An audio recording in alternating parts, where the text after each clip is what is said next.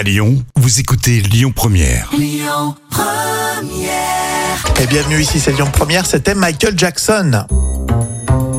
L'histoire d'un chien qui s'appelle Coco, c'est dans la folle histoire, hein. c'est ce que tu nous racontes euh, toute cette semaine, Jam. Ce chien est malade et les vétérinaires nous ont dit qu'il était alcoolique. Et oui, mais les médecins se demandent alors s'ils vont pouvoir l'aider, euh, l'aider à remettre Coco euh, sur pied, enfin plutôt sur pattes. Et, ce, ce jeune chien est pourtant très attachant, il a un pelage marron, il a un regard plein de tendresse.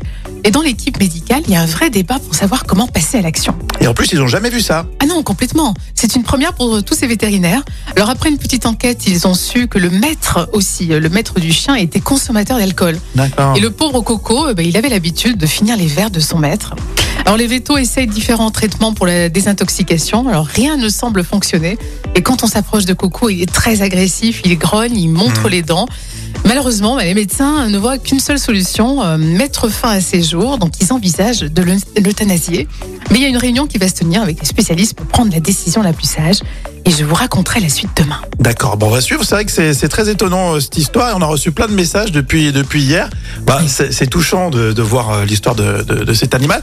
Euh, et en plus, j'aime bien quand tu dis, en plus, tu parles pas de vétérinaire, tu parles de médecin. C'est ça, mais c'est vrai que tu dis Est-ce que les vétérinaires étaient en première ligne pour le Covid oh, quelque part oui. Et puis bon, c'est tellement touchant. Ils font tout pour le, le sauver, ce chien. Et on rend hommage aux vétérinaires parce qu'ils font un sacré boulot et on est content de les trouver. hein. Ah, on a besoin d'eux, bien sûr.